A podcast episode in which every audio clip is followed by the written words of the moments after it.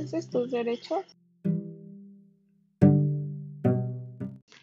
Para empezar, los derechos son aquellos, aquellas normas o conjunto de normas que nos permiten o tratan de resolver los conflictos que pueden existir en una sociedad. Desde que nacemos poseemos los derechos humanos universales. Esto significa que todas las personas nacen con derechos y no importa tu raza, religión, sexo, no importa ninguna condición que tengas, todos tenemos los mismos derechos. Bueno, por ejemplo, acá en México tenemos un problema social que limita el respeto de los mismos derechos, que tiene que ver con clasismo y también con machismo, violencia de género y no solamente género de hombre y mujer, sino que pues los distintos géneros que hay de, la diversidad que existe. Y bueno, yo decía del clasismo porque eh, por, es muy difícil que se le respete de una manera igualitaria a alguien con mayor poder adquisitivo que a alguien con mucho menor eh, poder adquisitivo. Y bueno, entre estas situaciones clasistas también en algunas pueden influir lo que es la corrupción. Y bueno, los derechos se caracterizan principalmente porque son inalineables. Ahí se lo dije bien. Este, inalineables. Esto quiere decir que nadie ni nada puede quitarte de tus derechos. No los puede ni negociar ni arrebatarlos y también porque son inherentes. Esto quiere decir que son esenciales y propios de una persona. Y también que son universales. Y como ya había mencionado, que tienen que ser respetados sin importar tu nacionalidad, sexo, eh, estatus económico, sin importar ninguna condición. Los derechos humanos también se caracterizan por ser limitados. Esto quiere decir que tus derechos acaban cuando empiezan los de otra persona.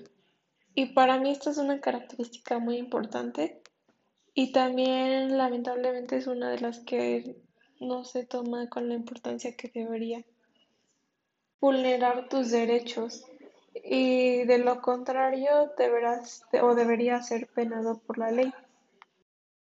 Y bueno, por último, de las características principales de los derechos es que son inviolables. Esto significa que nada ni nadie puede...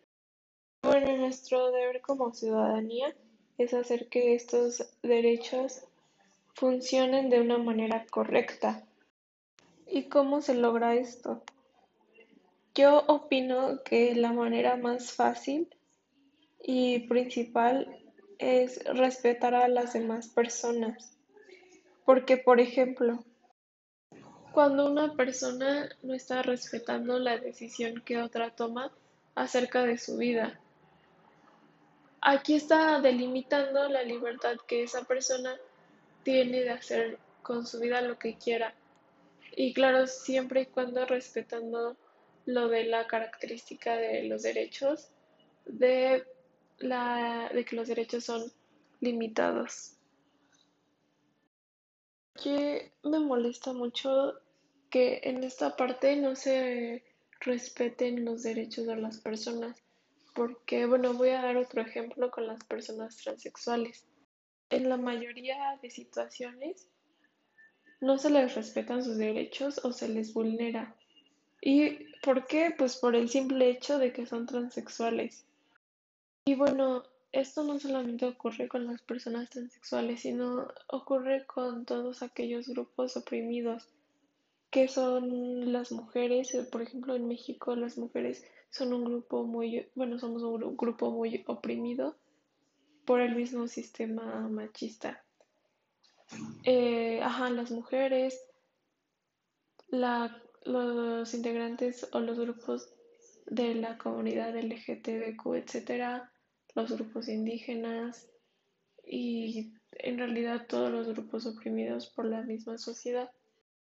Y bueno, en conclusión, todos tenemos los mismos derechos, simplemente no todos crecemos con las mismas circunstancias para que se nos respeten por igual estos derechos.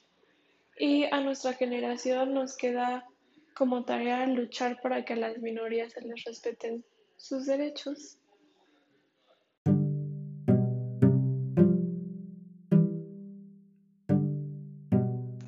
Es cuestión de respeto.